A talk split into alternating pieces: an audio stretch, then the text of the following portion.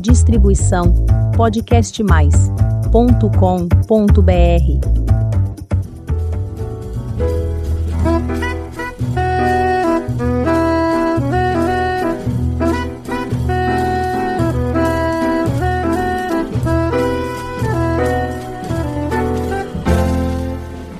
Olá, eu sou Elizabeth Junqueira do canal Vosidade. Coisa mais moderna que existe nessa vida é envelhecer. A barba vai descendo e os cabelos vão caindo pra cabeça aparecer. Vida longa e feliz. Esse sempre foi o desejo das pessoas. Parece que a tal longevidade chegou, Hoje, a expectativa de vida é muito maior do que se poderia sonhar há poucas décadas. Avanço da medicina, melhor condições das cidades, aumento do nível de escolaridade, enfim. Tanta coisa para entender, rever conceitos e seguir em frente. Quem vai nos explicar toda essa revolução é Antônio Leitão, nosso convidado deste episódio. Antônio é gerente do Instituto de Longevidade MAG e é responsável pelos projetos voltados à preparação da sociedade brasileira para a crescente expectativa de vida.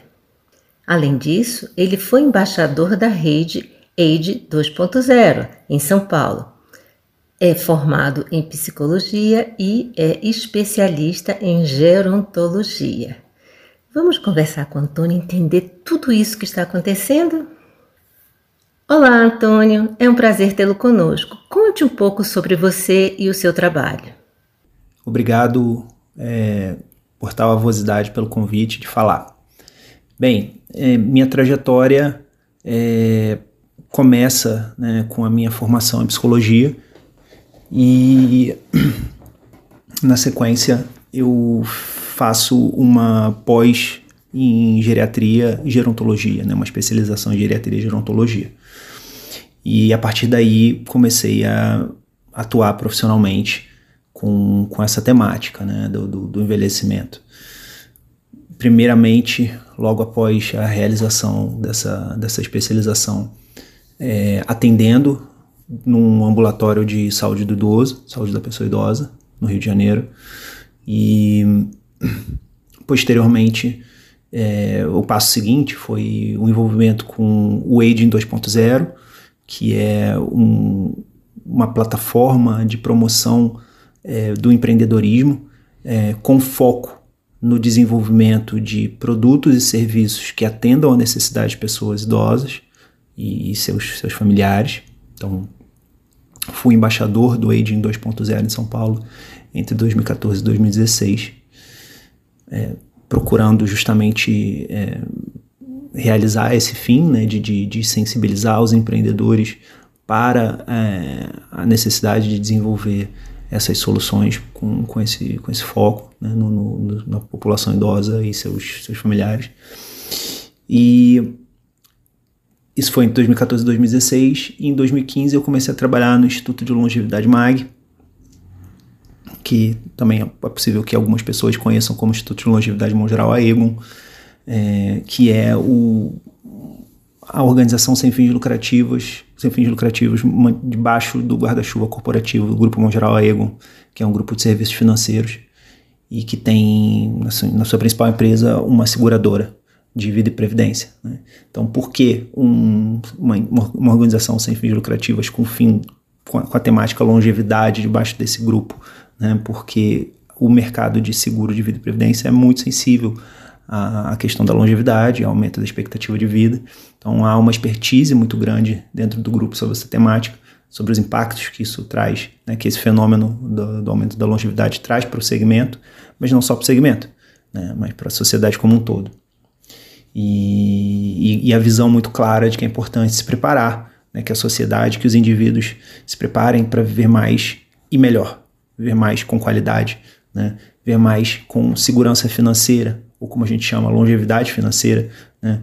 de modo que a gente não passe nenhuma privação, é, enfim, do, em nenhum aspecto, né? obviamente não é desejável em nenhum aspecto, nem do ponto de vista da saúde física, da saúde cognitiva, mental, mas certamente também não da saúde financeira né, é, em nenhum momento da vida e, e é preciso se preparar para isso, tendo em vista o, o, aumento da expectativa de vida. Então, o, o Instituto é, faz ações, faz projetos, promove, produz conteúdo que busca educar é, e mobilizar as pessoas e a sociedade para esse fim, que é tão importante. Então é isso que eu faço, essa é a minha trajetória profissional ligada ao tema longevidade e envelhecimento. A revolução da longevidade tem promovido uma transformação global. Quais os impactos do aumento da expectativa de vida na sociedade? Bom, os impactos da longevidade na sociedade são muitos. Eu gosto de dividir é, em três âmbitos né, é, para a gente pensar. Né? É, primeiro, indivíduos, né, o impacto da longevidade na vida individual de cada um nas organizações, nas empresas, nos empregadores, é, enfim, né? De forma geral e, em terceiro lugar, no Estado. Né? Então, na, nos indivíduos, né, o impacto da longevidade nos indivíduos, ele se dá, sobretudo, porque há uma mudança no curso de vida esperado. Né? A forma como a gente, é, vamos dizer, em particular ao longo do século XX, é, imaginou a sequência de fatos das nossas vidas individuais. Ah, eu vou estudar, depois eu vou conseguir um emprego, e eu vou trabalhar, enfim, muitos anos numa mesma empresa, e, da, e assim eu vou construir a minha vida, daí por diante, né, até eu me aposentar. Esse curso de vida esperado foi totalmente alterado. Então, assim, primeiro que a gente tem que trabalhar muito mais tempo, né? É, e a carreira não vai ser uma coisa sequencial como ela tendia a ser, como ela tendia a ser imaginada. Né? A gente possivelmente vai ter que mudar de profissões, adquirir novos conhecimentos, atuar de novas formas que nós não imaginávamos de início. Né? E isso, obviamente, requer também uma formação contínua, né? assim, uma atualização contínua, até porque também entra em, em questão o, o, a mudança no conhecimento né, da, que, que, que, a gente vai adquirindo, que a sociedade vai produzindo. Então, assim, né, para que, que, que haja essa perpetuidade da vida profissional, isso, além do fato de ter que trabalhar mais, também requer essa formação contínua e isso dialoga com a questão da longevidade. Sem falar no aspecto financeiro, né, assim, para efetivamente lá no final a gente ter condição financeira de em algum momento considerar, ok, realmente não vou mais trabalhar, né? Embora a ideia de aposentadoria esteja sendo transformada também em função do aumento da expectativa de vida, em algum momento, né, há de se querer pelo menos diminuir a quantidade né, de, de tempo dedicado ao trabalho, etc. E o volume de renda acumulado né, para fazer frente a esse, a, a, a, esse, a esse cenário de longevidade estendida né, é, vai ter que ser maior também. Então, assim, tem toda uma equação aí, trabalho, renda, é, conhecimento na vida dos indivíduos. Na vida das organizações, o impacto da longevidade, né, a gente pode dizer que há um aspecto interessante do aumento das gerações convivendo dentro do mercado, dentro do mercado de trabalho, né? então isso tem que ser gerenciado, como é que essas gerações vão aprender, conviver juntas, né, de, de, que foram formadas em mundos diferentes, vamos dizer assim. O aumento da idade média do profissional vai fazer com que as, as empresas, as organizações tenham que pensar estratégias de atração e desenvolvimento de talentos maduros, né? Então, assim, como é que eu trago para casa um, um, profissional já mais experiente, o que, que esse cara quer, o que, que essa pessoa quer para estar no mercado de trabalho, para estar na minha empresa, etc.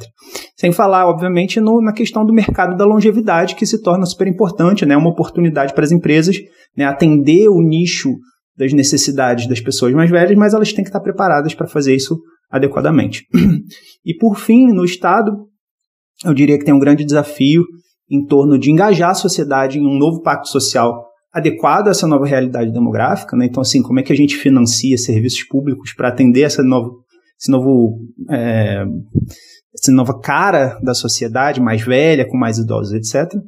E certamente também combater as desigualdades que existem, que se perpetuam ao longo da história, que fazem com que hoje a longevidade com qualidade seja um privilégio de poucos ainda, infelizmente.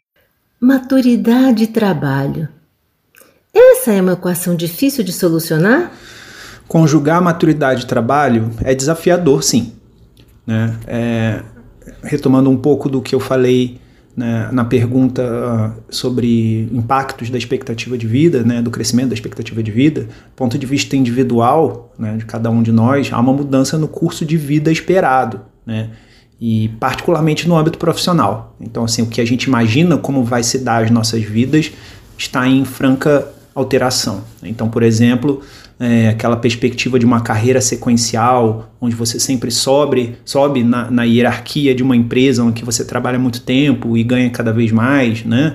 É, essa, chama, essa longevidade corporativa, acho que isso não existe mais né, no, no percurso, porque, enfim, também a, a, a, economia tem uma dinâmica muito diferente, né, que não está diretamente ligada à questão da longevidade, mas sim a uma mudança no mundo do conhecimento, né, é, da forma como, como as organizações produzem e geram valor, né? Então o que requer uma mudança de um aprendizado contínuo, né, de cada um de nós, né? É, e isso é desafiador, né? É bastante desafiador, sobretudo da perspectiva de, por exemplo, quem já, já tem uma determinada idade, já está no, já ficou no mercado de trabalho um determinado tempo e de repente vê a sua forma de, de inserção no mercado de trabalho ser é, transformada, por exemplo, por uma nova tecnologia, por um novo conhecimento, por uma nova forma de, de, de produção, vamos dizer, de um determinado daquilo que é, é, é o, a competência de um profissional. Então, o que é possível fazer? Né? Como é que a gente tenta, o que a gente pode fazer para conjugar bem, da melhor forma possível, maturidade de trabalho? Né? É desafiador, mas não é impossível. Importante você se manter atualizado, né, do ponto de vista técnico das suas funções, mas também com as mudanças da sociedade de uma forma geral, né? Não temer fazer contato, né, pensando da perspectiva de uma pessoa mais, mais velha, que está aí na da segunda metade da carreira para frente, né? Não temer fazer contato com as gerações mais jovens, buscar aprender com elas, também ter consciência daquilo que elas se pode ensinar, né? É, e importante também desenvolver autoconhecimento para entender que caminhos fazem sentido trilhar, né? Por exemplo, eu sou alguém com perfil para empreender, muitas vezes a pessoa sai do mercado de trabalho, né, sabe, porque foi demitida com uma determinada idade, etc. Ah, vou abrir um negócio, né, mas eu tenho esse perfil, que, que negócio faz sentido é, com o meu conhecimento, com a minha experiência e com quem eu sou. E eu acho que um último ponto, para uma última dica, digamos assim, é estar, né, entender como é que a tua presença digital, por exemplo, no LinkedIn, é, como é que você pode otimizar esse, esse, essa característica da vida contemporânea para desenvolver uma nova é, habilidade, uma nova competência e uma rede profissional que te né, é, impulsione, te gere novas oportunidades. Velhice é um tabu para os brasileiros? Porque temos tanto medo de ficar e parecer velhos? Bom, Velhice é um tabu, né? Medo de envelhecer na sociedade brasileira. O que a gente pode falar sobre isso? Meu entendimento é que tem duas partes a essa resposta, né? Primeiro, o seguinte: é, eu acho que sim há valores sociais na cultura brasileira e não apenas brasileira, né, que levam a preconceitos indevidos com relação à, idade, né? Então, por exemplo, né, eu acho que por, há, há uma valorização da beleza da juventude, né? Assim, tipo, os jovens são belos, a, a, beleza está na juventude. Eu acho que isso pode e deve ser relativizado, né? E à medida que quanto mais a população envelheça, né?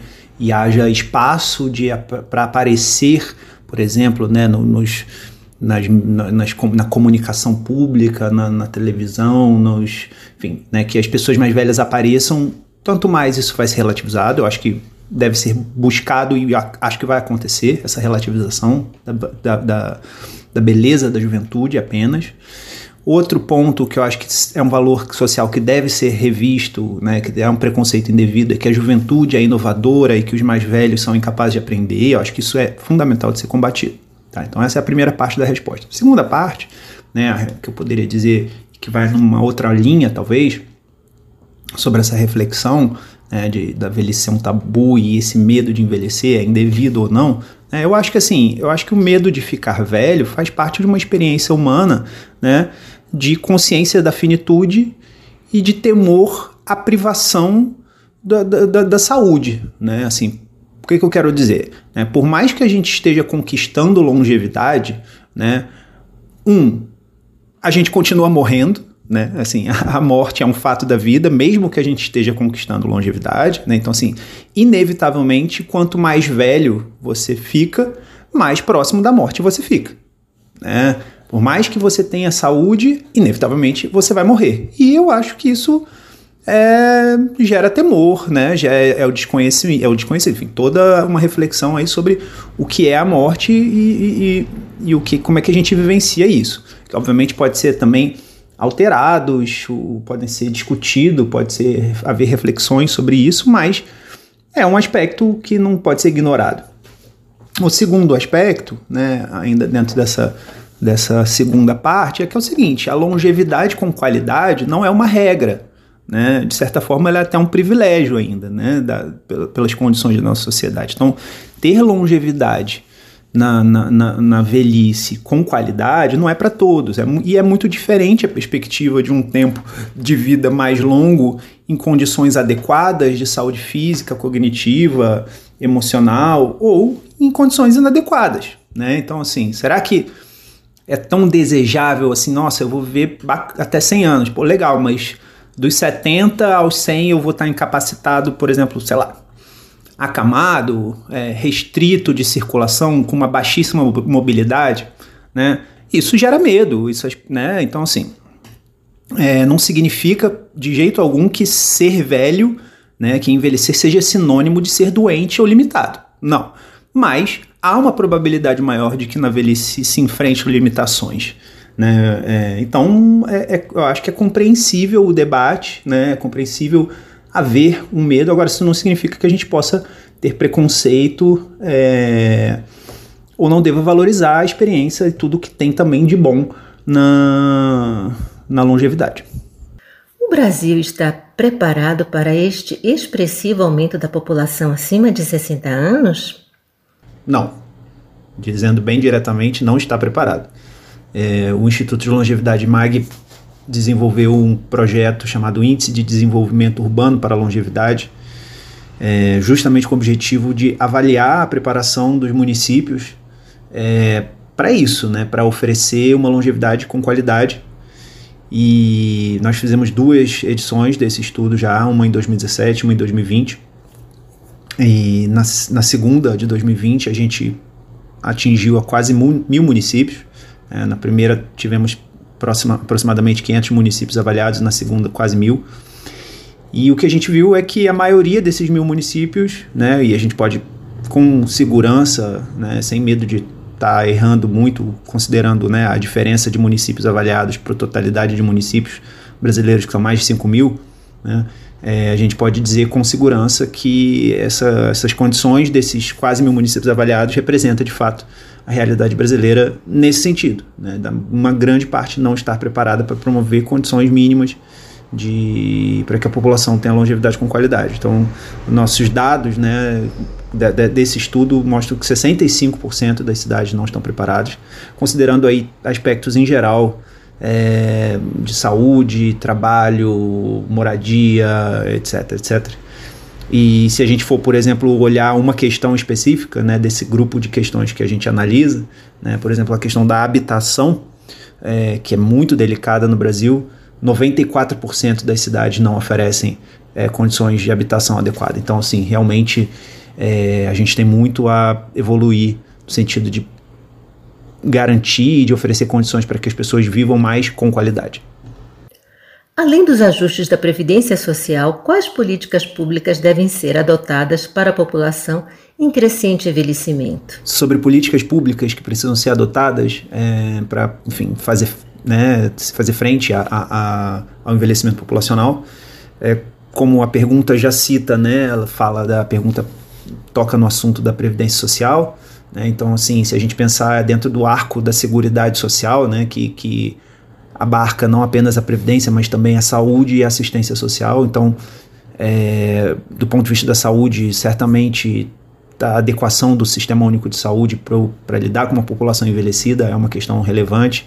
Né? E aí, por exemplo, considerar é, o estímulo à prevenção de doenças e promoção da saúde, né? é, formar quadros profissionais especializados em saúde de pessoas idosas, né? aumentar esse quadro de profissionais é, de forma geral. É, dentro da, do âmbito do trabalho, né, a gente falar de estímulo à contratação de profissionais mais velhos, requalificação profissional, é, aí, enfim, a partindo até para chegar em pontos como a questão da acessibilidade, né, da, da para pessoas com mobilidade reduzida nos espaços públicos e, no, e nos transportes, né, é, enfim, então há muitas frentes, não, não, não há é, segmento, né, assim, do ponto de vista da, da, da organização da, da, da, oferta de serviços públicos, né, não, há segmento que não seja afetado pelo envelhecimento populacional, ele impacta tudo, né, literalmente, e, enfim, então eu citei alguns campos aí onde é necessário haver políticas públicas, mas a gente poderia, enfim, estender para bem mais aspectos. Qual o impacto da queda de natalidade na vida da população idosa? A queda da natalidade, é, ela não afeta diretamente a população idosa, né? Assim, falando do ponto de vista conceitual e demográfico, é, o que a queda da natalidade tem a ver com o envelhecimento é que é, quanto menos crianças nascem, né? E quanto mais longeva a população fica, né? A proporção de idosos no total da população aumenta. Então imagina que a gente tem é, uma determinada quantidade, 200 milhões de habitantes no Brasil aproximadamente.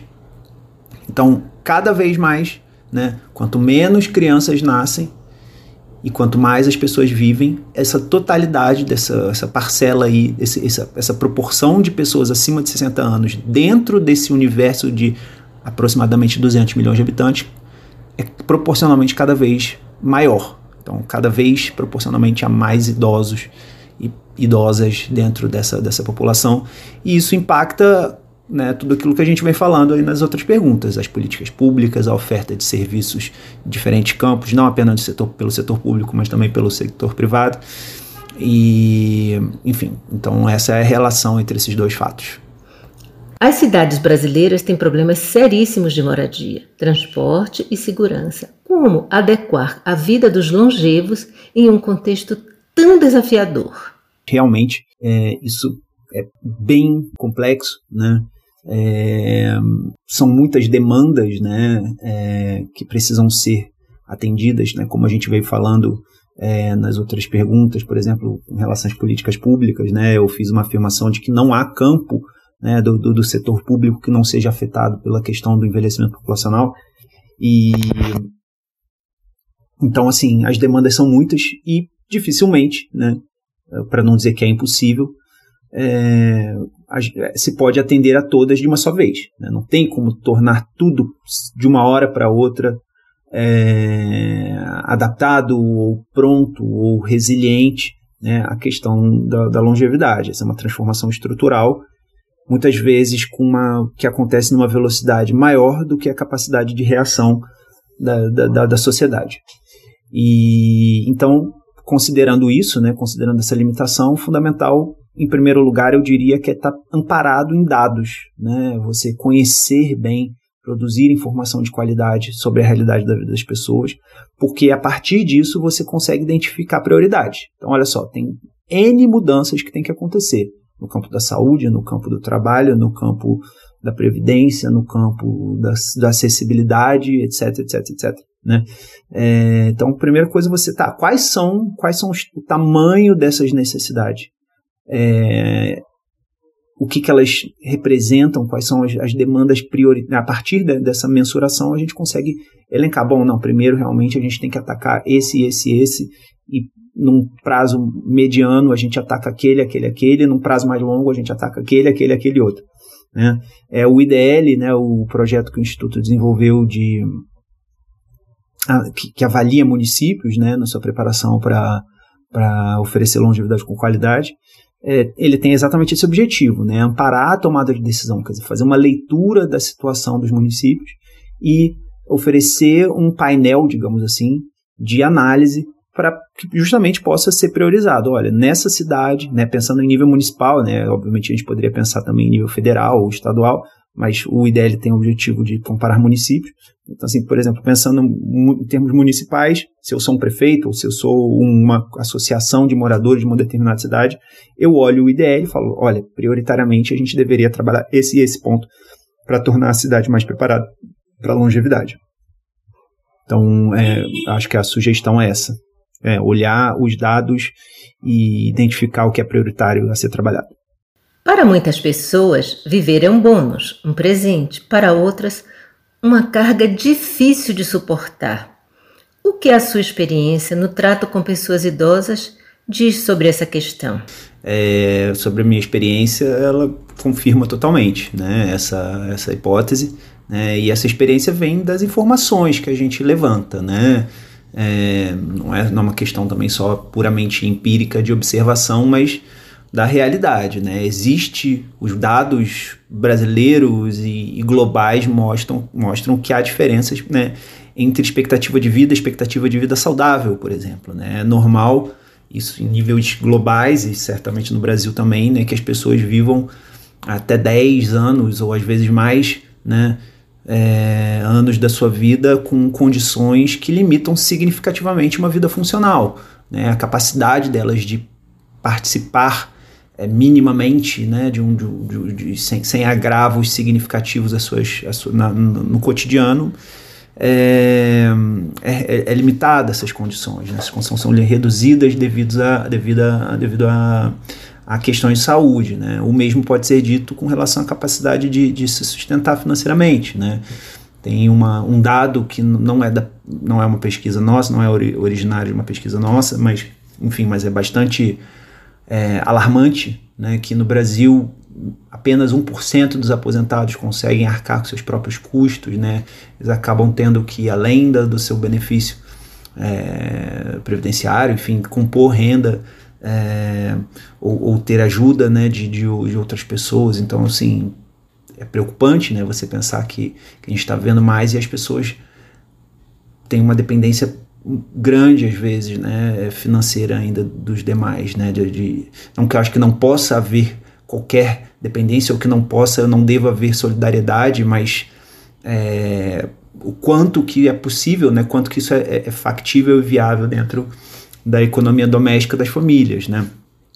É, então, assim, temos que nos preparar financeiramente melhor também, né, para essa longevidade, né, do ponto de vista da saúde, do ponto de vista da financeiro, é, do ponto de vista de trabalho, né? As pessoas muitas vezes se desatualizam, estão né? ficando desatualizadas, isso não é culpa delas, né? A, a, o mercado de trabalho muda e aí as pessoas precisam se, se atualizar, então assim, é para continuar tendo oportunidade, para poder para continuar estando ativas, então tem muitos aspectos em que de fato é, a longevidade não é tão favorável, infelizmente, para muitas pessoas. Essa, é, eu, eu tenho essa percepção também. Quais são as principais iniciativas do Instituto MAG de apoio à longevidade? Bom, sobre a atuação do Instituto de Longevidade, MAG, né, é, as nossas iniciativas, eu acho que vale começar dizendo o que é a nossa missão, né, qual é o nosso objetivo. Né, nosso objetivo é ajudar as pessoas a ter longevidade financeira, né, e com isso elas possam viver mais e melhor. Né. Então, o que é longevidade financeira? longevidade financeira é a é a capacidade de você ter bem-estar é, financeiro, né, você ter condições é, financeiras de acordo com as suas necessidades, de acordo com seus desejos também, né, é, e de acordo com o seu momento de vida em todas as fases da sua vida. Né? Então, assim, é óbvio que as necessidades financeiras mudam de acordo com o momento da vida. Ora eu sou casado, depois eu tenho filho, depois eu me aposento, depois tem um momento que eu estou gerando mais renda, estou né, no, no, pico ali da, da geração de renda profissional. Enfim, tudo isso muda de acordo com uma perspectiva e de acordo também com o estilo de vida de cada pessoa, né? É, então, dadas essas, esses, esses fatores é, variáveis, né, a gente quer ajudar as pessoas a que elas consigam é, ter essa, esse bem-estar financeiro e, portanto, essa longevidade financeira em todas essas fases. Né? E isso permite que elas vivam mais e melhor de fato. Né? É, que elas tenham a longevidade, tenham o tempo a mais e que ele seja um bônus, né? Como a gente falou em outra pergunta, né? Que é, muitas vezes o tempo a mais acaba sendo um tempo difícil para muitas pessoas, né? E óbvio, eu não estou dizendo que é, ter longevidade financeira vai garantir com certeza absoluta né, que, que a pessoa tenha é, uma vida mais longa e, e, e, com qualidade, mas ela, isso ajuda bastante. Né? Então, essa é a nossa missão, e posto isso, né, a gente entrega essa nossa missão por meio de diferentes maneiras. Né? A gente produz muito conteúdo informativo sobre essa temática da longevidade financeira, é, conteúdos esses de diferentes tipos, distribuídos em diferentes canais, como o nosso portal, né, é, o portal do Instituto de Longevidade MAG, tem N matérias, centenas de matérias e artigos, simuladores e planilhas é, para orientar as pessoas a, né, a cuidar da sua longevidade financeira. Enfim, uma quantidade realmente muito diversa de conteúdo. E a gente também tem serviços né, oferecidos a membros do Instituto. O Instituto é uma associação ao qual as pessoas podem se associar, né, é, podem se, se tornar membros é, gratuitamente ter acesso a serviços como cursos de qualificação profissional, desconto em medicamentos né, na, na rede Droga Raia e Drogazil. Então, tudo isso para ajudar elas em diferentes aspectos né, a cuidar da sua, da sua longevidade financeira. Além disso, o Instituto tem também projetos institucionais, como o IDL, que eu citei, que avalia municípios, né, é, na, na sua, nas suas condições, na, naquilo que eles oferecem de boas condições é, para longevidade de qualidade e pesquisas. Né? Então, esses são os entregáveis no Instituto, isso que a gente busca e dar nossa contribuição a uma longevidade de qualidade às pessoas. Qual é a melhor forma de aproveitar a longevidade? Bom, é, para quem já passou dos 60, né, é, e eu uso essa, esse referencial etário por uma questão formal de daquilo que né, é considerado idoso no Brasil, é, eu acho que o segredo é continuar ativo, né, envolvido da maneira como a pessoa gosta no, com o seu entorno social, familiar e comunitário, né?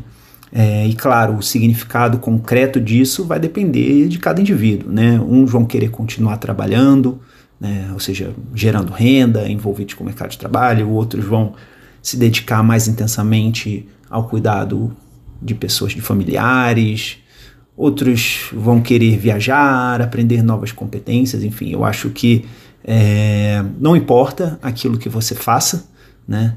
É, não precisa nem necessariamente ser uma coisa assim muito grandiosa, mas eu acho que continuar ativo, continuar envolvido, continuar engajado, né? Sobretudo, e aí eu, sobretudo, eu acho que, que esse, esse sentido, né?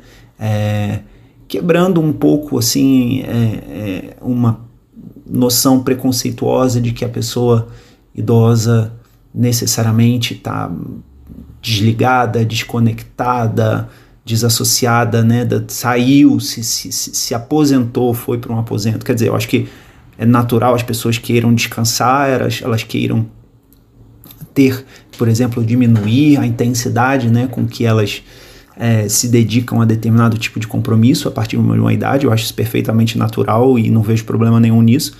É, o ponto é apenas que você continue envolvido, né? Você não, não, perca os seus laços sociais com aquilo que você gosta e com as pessoas que você gosta. Posto isso, acho que o, aí o, é o gosto do freguês, digamos assim, né?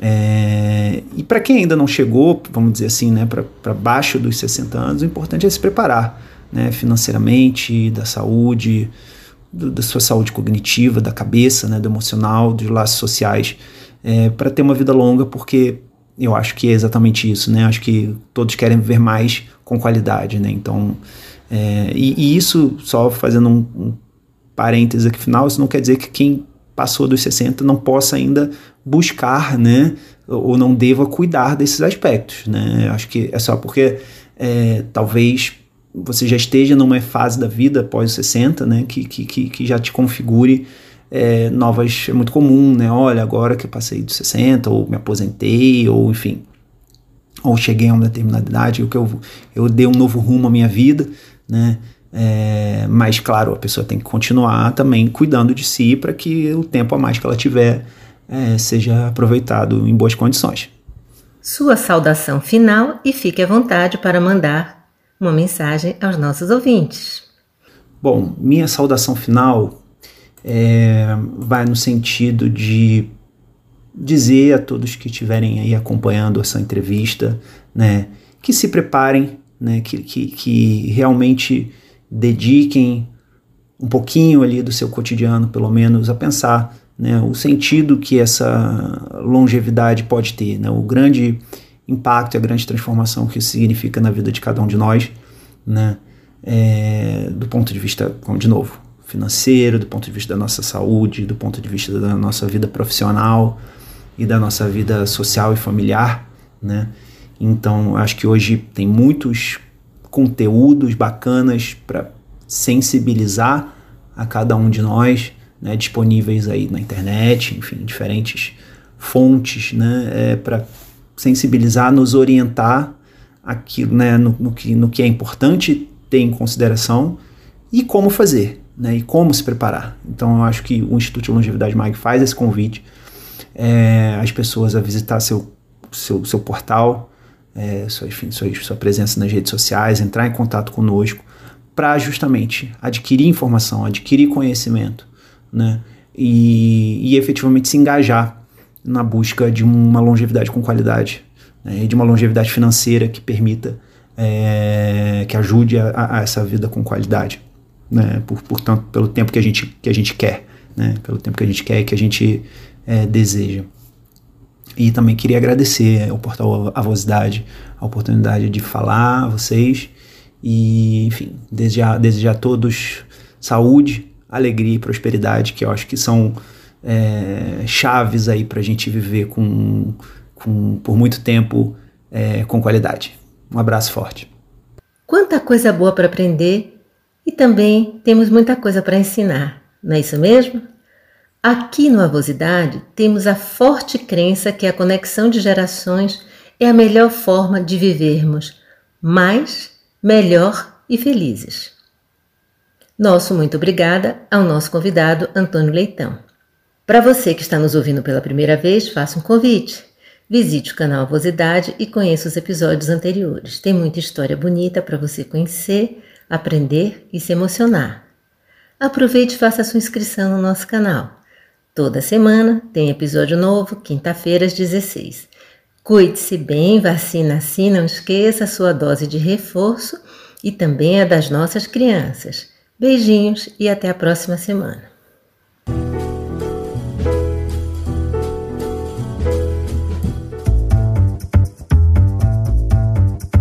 Distribuição podcastmais.com.br